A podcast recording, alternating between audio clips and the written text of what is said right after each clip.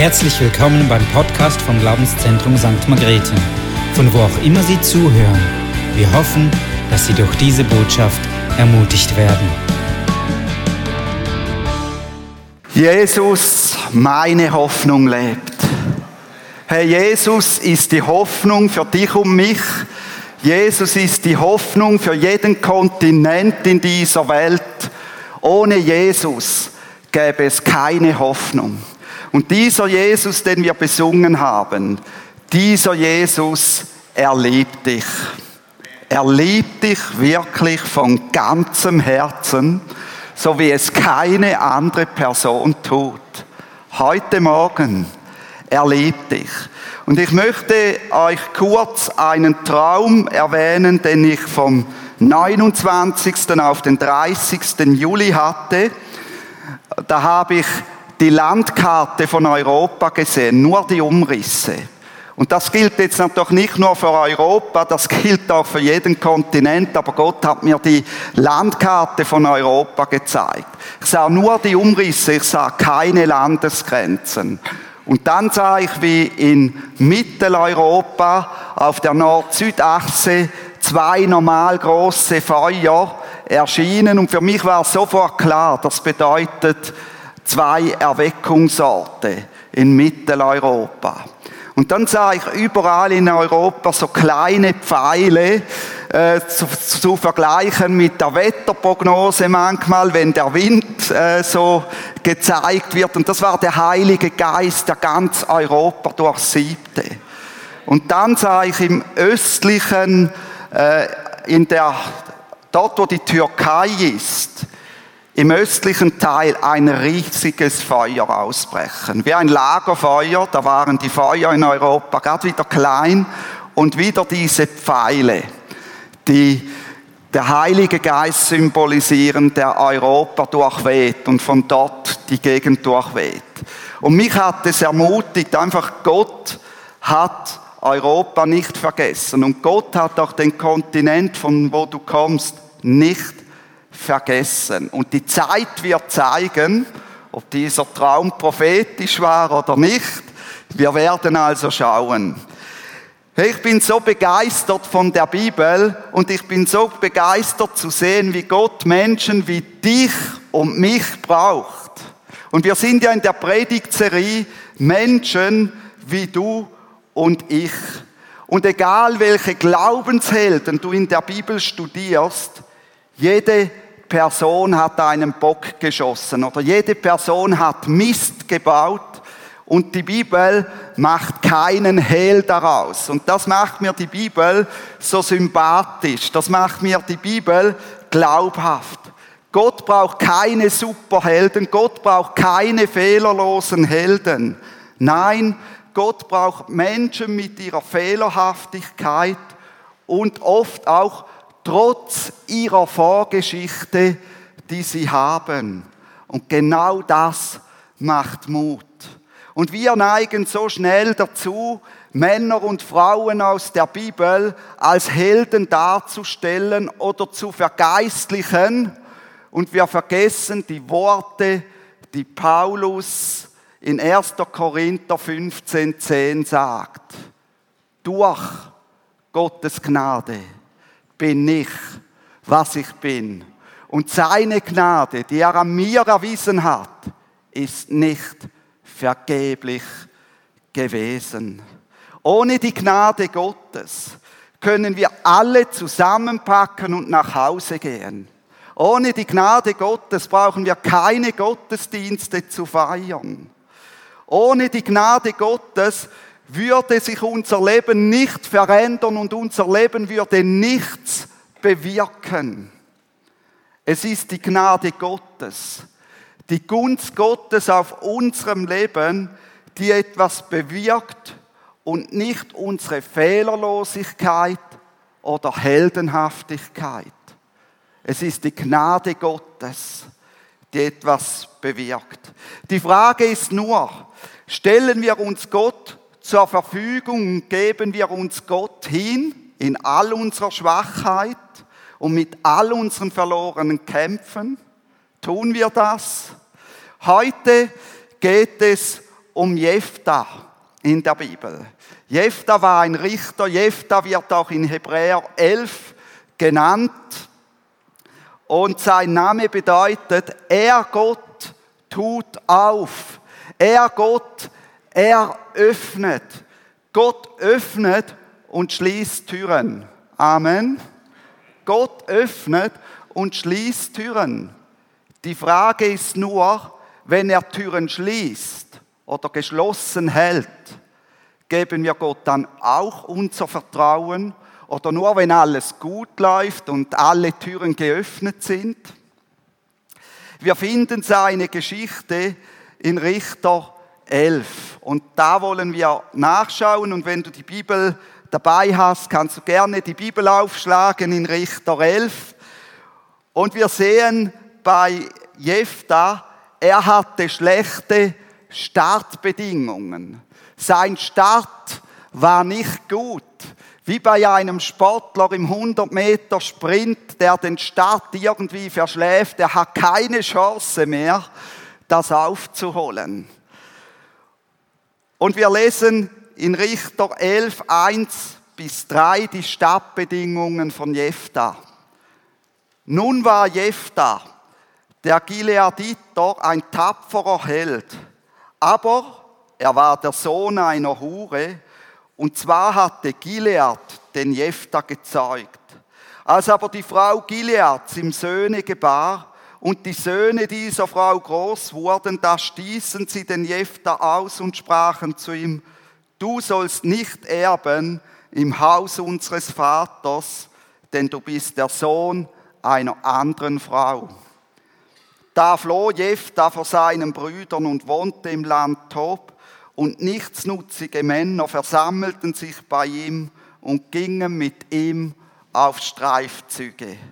Also Jephtha, er war der Sohn einer Hure und sein Erzeuger oder sein Vater war Gilead. Und dieser Gilead hat Jephtha, nachdem er geboren war bei der Hure, zu sich genommen und zu seiner Frau und wohnte vermutlich in der Hauptstadt Gilead des Stammesgebiet Gilead. Gilead ist so wie ein Bundesland in Deutschland oder ein Kanton in der Schweiz, so, so ein Stammesgebiet von Israel. Die Frau von Gilead gebar ihm danach ebenfalls Söhne. Und als diese Söhne ins Jugendalter kamen, stießen sie Jephtha aus.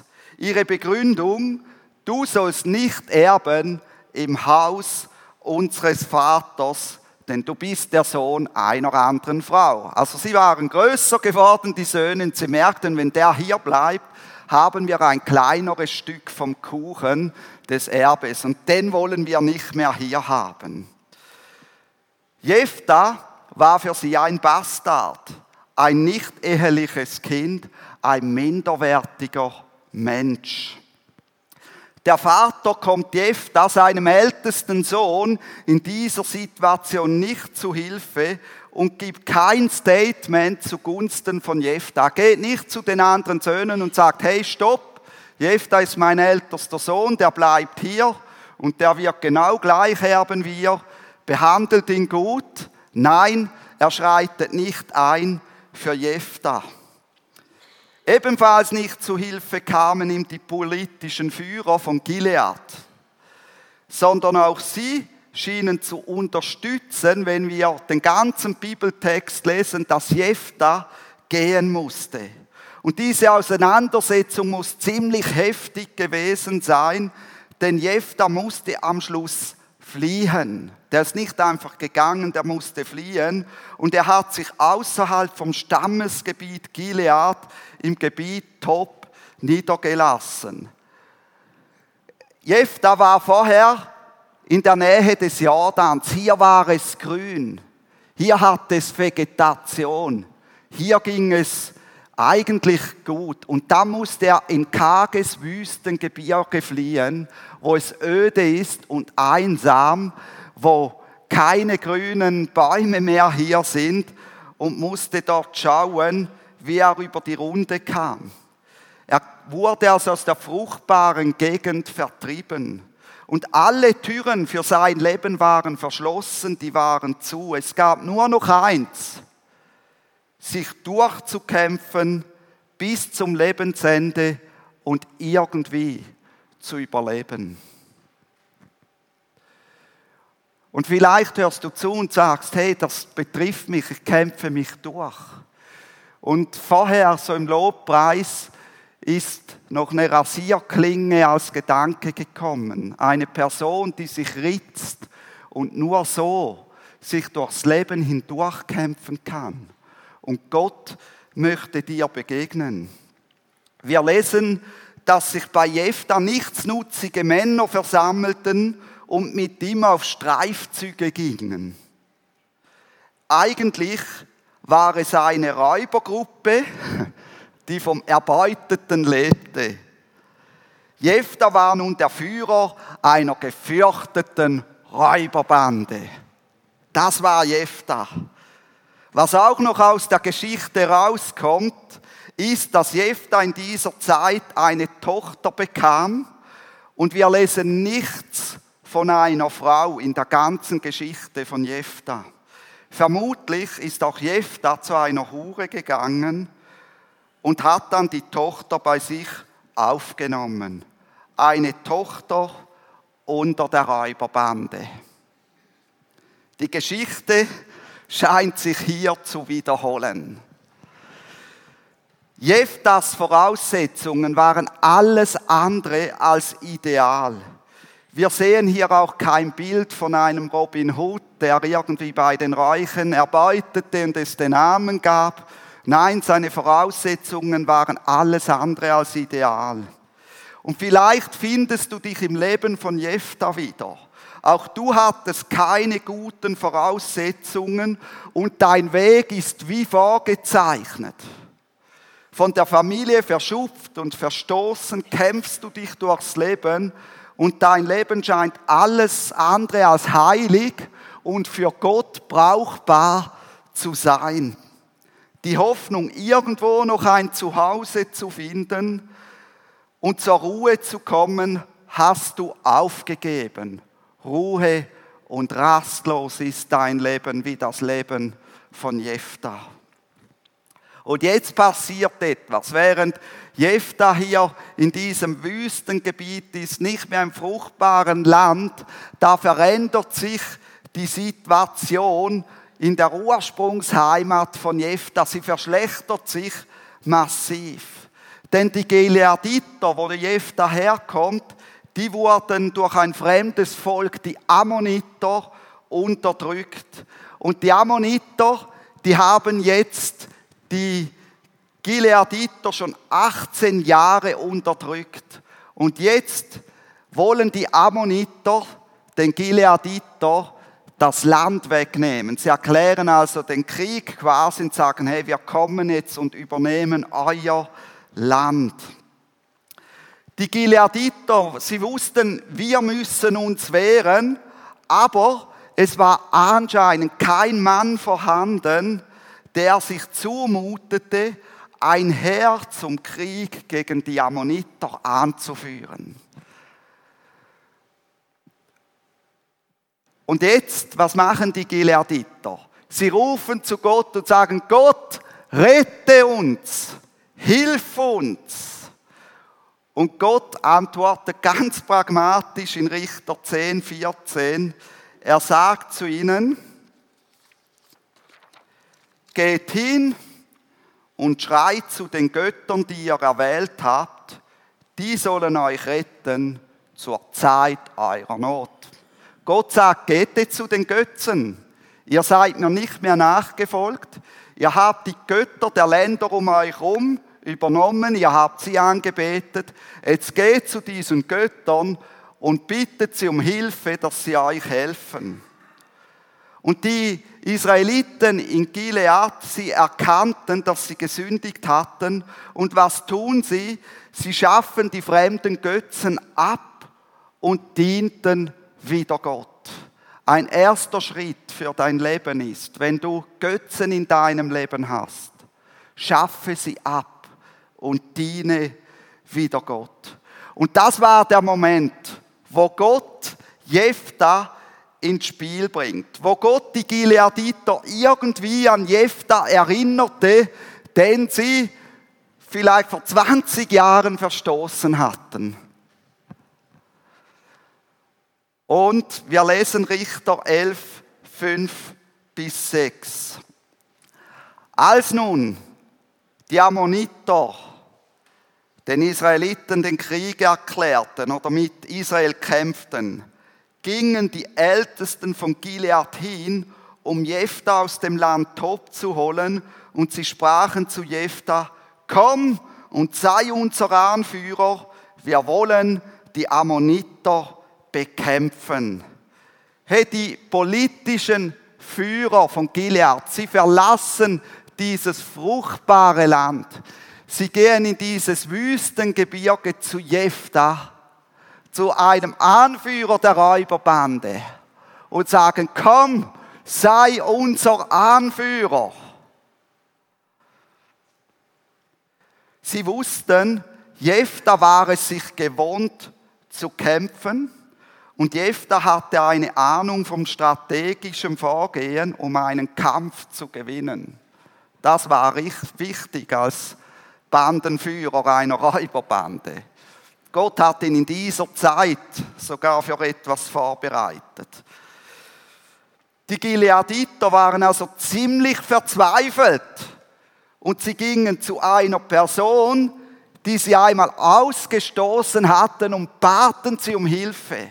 Hey, das braucht dann schon Demut oder eine verzweifelte Situation. Und hier zeigt sich bildlich, was in 1. Korinther 1, 28 steht. Das Unedle der Welt und das Verachtete hat Gott erwählt. Und das, was nichts ist, damit er zunichte mache, was etwas ist, damit sich vor ihm kein sterblicher Mensch rühme. Und ich kann mir vorstellen, wie Jefta ursprünglich gebettelt hatte, bitte schick mich nicht weg, lass mich hier bleiben im fruchtbaren Land. Ich verzichte auch auf das Erbe, aber ich will hier bleiben. Und sie haben ihn weggejagt. Und jetzt bettelten die politischen Führer, die ihn einst ausgestoßen hatten bei ihm, und es stand nicht gut um die Ursprungsheimat von Jephtha. Aber das Gewaltige ist, Jephtha lässt sie nicht sitzen, sondern Jephtha lässt sich von Gott rufen. Er reagiert. Er hätte jetzt sagen können, badet selber auf, ich habe hier meine Existenz aufgebaut, lasst mich in Ruhe. Wir lesen Richter 11, 9 bis 10. Da sprach Jephthah zu den Ältesten von Gilead. Wenn ihr mich zum Kampf gegen die Ammoniter zurückholt und der Herr sie von mir preisgibt, werde ich dann wirklich euer Oberhaupt sein? Und die Ältesten von Gilead sprachen zu Jephthah, der Herr sei Zeuge zwischen uns, wenn wir nicht so handeln, wie du gesagt hast. Aus dem Zusammenhang ist zu merken oder entnehmen, dass Jephthah merkte, dass Gott hinter dieser Wendung steckt, dass Gott eine Türe für ihn öffnet. Und Jephthah will diese Türe nutzen. Jephthah ist bewusst, dass er die Ammoniter nur besiegen kann, wenn Gott sie ihm preisgibt. Aber er ist skeptisch gegen die Ältesten von Gilead. Er hat ein Trauma. Er vertraute ihnen nicht mehr. Sie haben ihn verstoßen und jetzt wollen sie ihn zurückholen. Ist er jetzt nur Mittel zum Zweck in der Not? Und wenn er dann geholfen hat, wird er dann wieder verstoßen? Muss er das Ganze nochmals erleben, was er schon mal erlebt hat? Das will er auf keinen Fall. Die Gileaditer, sie mussten wirklich bekräftigen, dass sie ihn danach wieder als nicht als Oberhaupt absetzen. Und erst, dass die Gileaditer sich auf Gott beriefen, ist Jephtha bereit mitzugehen. Wir sehen in dem Text, dass Jephtha seinen Hausrat und seine Tochter mitgenommen hat und sich in Mitzbah in der Nähe der Hauptstadt Gilead niedergelassen hat, wenn wir alles lesen. Dort setzte ihn das Volk, das ihn einst ausgestoßen hatte, zum Haupt und Anführer über sich.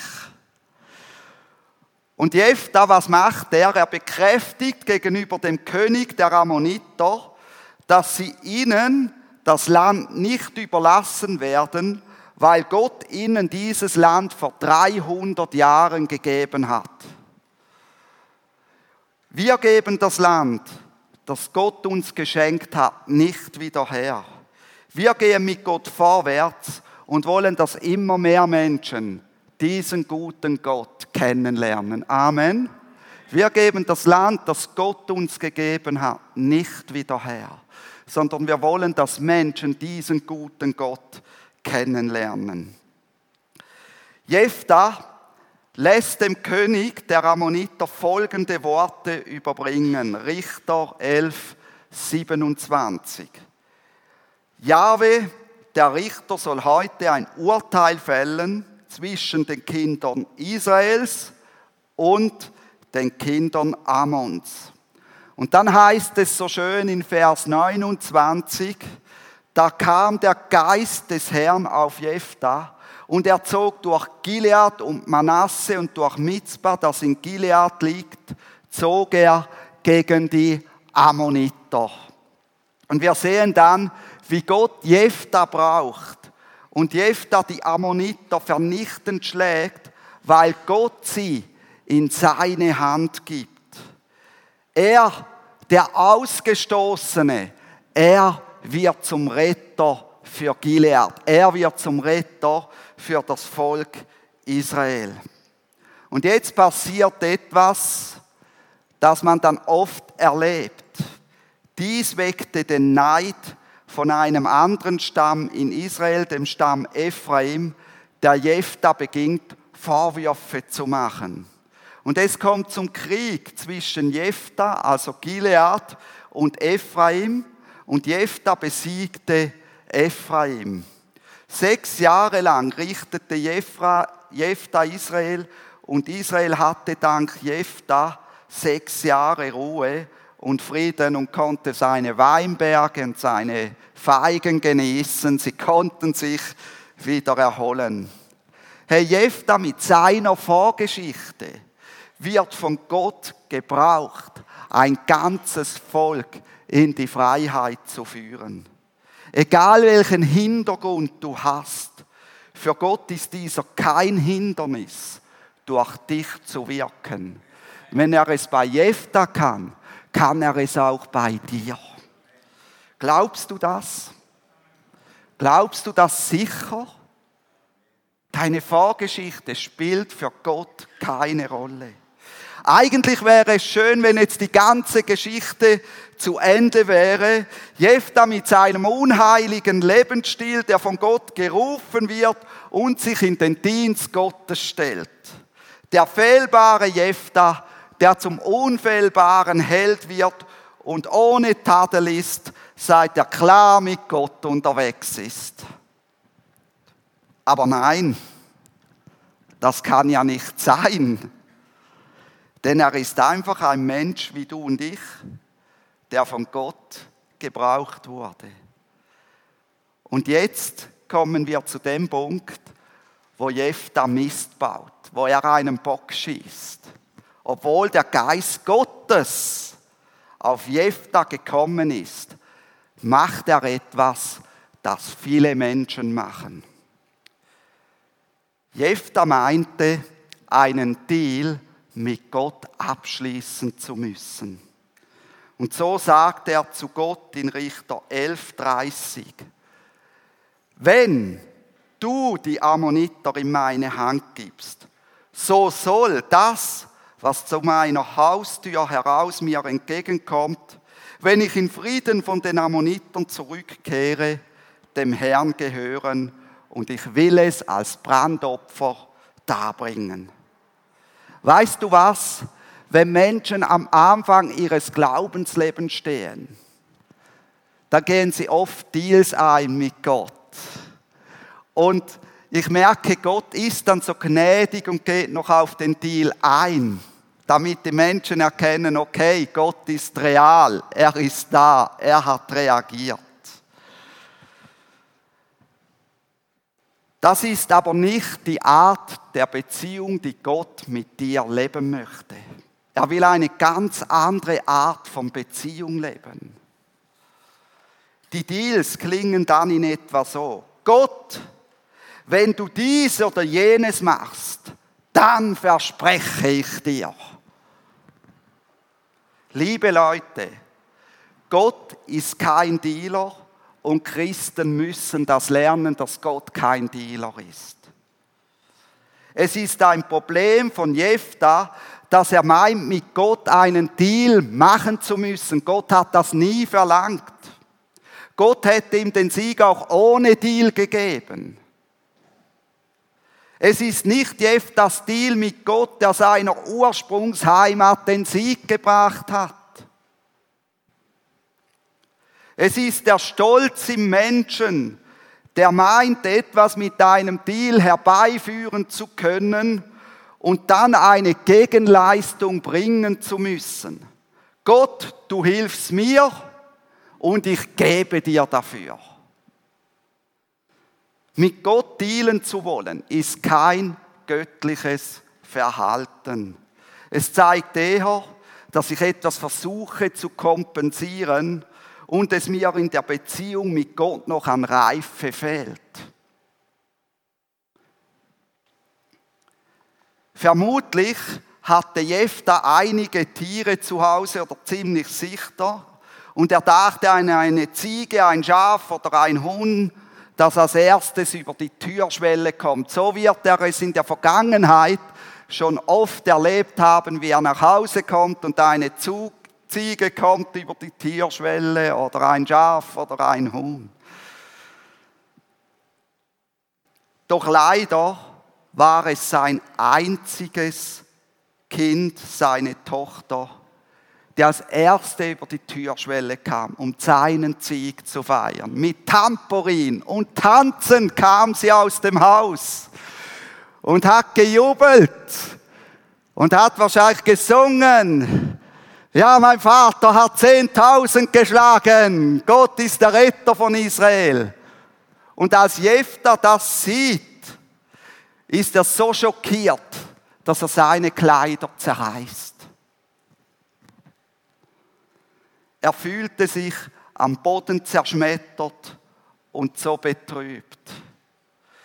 Und wir lesen in Richter 11, 36, wie Jephtha folgendes sagt.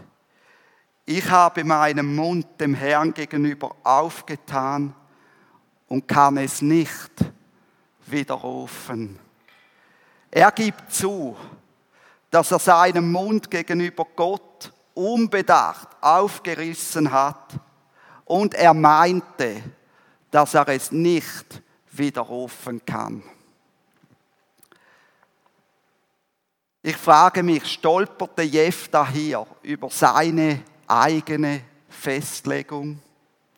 Jefta stand in einem Dilemma, er stand in einem innerlichen Konflikt. Er hatte einen Eid gegeben und das Gesetz sagte, man muss einen Eid gegenüber Gott halten. Wenn man es nicht tut, ist es Sünde. 4. Mose 30, 3, aber auch 5. Mose 23, 23. Gleichzeitig sagte Gott aber auch im Gesetz oder in der Tora, man dürfe keine Menschenopfer bringen. Es ist ihm ein Gräuel, wenn man Menschenopfer bringt. Das machen die umliegenden Völker, die Götzen dienen. Die bringen Menschenopfer, aber er will kein Menschenopfer. 5. Mose 12, 30 bis 31 und 3. Mose 18, 21. Und jetzt stand dieser Jephtha in diesem Dilemma, in diesem Kampf drin. Und so wie ich den Text wahrnehme, opferte Jephtha seine Tochter als Feueropfer, was Gott ein Gräuel war. Jephtha hat sich hier versündigt. Egal wie er gehandelt hätte, aufgrund seiner Aussage hat er sich versündigt. Und anscheinend war es Jefta wichtiger, seine Tochter zu opfern. Und ich will hier sagen, er hat damit Gott keinen Gefallen getan, als mit dem Fakt leben zu können, ein Gelübde gegenüber Gott nicht gehalten zu haben. Klar ist, es war nicht richtig, was Jefta getan hat, und es war auch nicht Gott, der das von ihm wollte. Aber er hatte sich festgelegt und er hat an seiner Festlegung festgehalten. Und ich möchte dich heute auffordern, überprüfe Festlegungen in deinem Leben, die destruktiv und zerstörerisch sind. Sage dich los von irgendwelchen Festlegungen. Die, die Jefta als unfehlbarer Held sehen wollen, haben noch eine andere Variante. Sie halten an der Variante fest, dass seine Tochter als jungfräuliche Dienerin dem Herrn geweiht wurde. Nur dort in Gilead gab es kein Heiligtum für den Herrn. Ich glaube deshalb eher an die erste Variante, dass Jephtha es nicht schaffte, über seinen Schatten zu springen. Aber so oder so, das Tragische war, Jephtha war nun alleine zu Hause und hatte seine Zukunft mit Nachkommen von ihm verbaut. Er war allein daheim, weil er Mist gebaut hat. Was lernen wir daraus? Mache keine Deals mit Gott. Sie sind unnötig und helfen deiner Beziehung zu Gott nicht. Löse dich von dir auferlegten Festlegungen mit destruktiven Auswirkungen. Was nehmen wir aus der Geschichte mit Jeff damit? Die gute Botschaft lautet folgende. Deine Vorgeschichte ist für Gott kein Hindernis. Sie ist kein Hindernis, egal ob du in einem zerrütteten Elternhaus aufgewachsen bist, ob du in einem schlechten Elternhaus aufgewachsen bist, in einem guten Elternhaus, ob du in einem christlichen Elternhaus aufgewachsen bist. Deine Vorgeschichte ist für Gott kein Hindernis. Und bitte, hey, wenn du in einem guten Elternhaus aufgewachsen bist, du musst nicht zuerst abstürzen, damit Gott dich gebrauchen kann. Es ist nicht nötig. Die Geschichte zeigt, für Gott gibt es kein Hindernis, durch dich zu wirken. Die gute Botschaft ist, Gott ruft dich. Er ruft jeden Menschen. Und lasse dich von Gott rufen, wie Jephtha, und werde zum Segen für andere. Gott kann dich, wenn du dich rufen lässt von ihm und von ihm berühren lässt, für viele Menschen zum Segen werden lassen. Sage nicht, ihr habt's verbockt, ich reagiere nicht mehr, sondern wie Jephtha, höre auf das Rufen des Herrn. Lasse dich heute von Gott rufen, damit er dein Leben heilen und um Segen freisetzen kann. Die gute Botschaft lautet, er, Gott, tut dein Leben auf. Gott eröffnet dein Leben. Er gibt deinem Leben eine neue Perspektive. Jefta bedeutet, Gott, er tut auf. Gott eröffnet. Er öffnet auch Türen in deinem Leben drin, damit wieder Licht und frische Luft in die dunklen Kammern deines Lebens kommen. Und wir werden jetzt zusammen ein Lied singen. Und in diesem Lied weihe dein Leben wieder ganz neu Gott. Öffne die Türen von deinem Leben wieder ganz neu Gott. Und wenn du dich angesprochen gefühlt hast oder vielleicht auch mit Deals Festlegungen hast oder was auch immer, wir haben nachher, nach dem Gottesdienst, dort hinten links, ist noch die Möglichkeit, mit dir beten zu lassen. Gebet in Anspruch zu nehmen. Ich bitte aufzustehen und ich will noch ein Gebet sprechen und dann wollen wir einfach zu Gott kommen. Und Vater im Himmel, ich danke dir für die Geschichte von Jefta. Ich danke dir, wie du zeigst, dass du Menschenleben brauchst, Herr, und dass du aus Zerbrochenheit Geschichte schreibst. Danke, Herr, für diese Geschichte, die uns Mut macht. Und danke, dass du mit uns genau so umgehst wie mit Jefta. Und Herr, wir sind hier, um zu sagen, wir tun die Götzen weg und wir öffnen unsere Herzen dir, damit unser Leben ein Segen wird, dass Heilung in unsere Leben kommt und dass wir Leben von dir empfangen. Amen.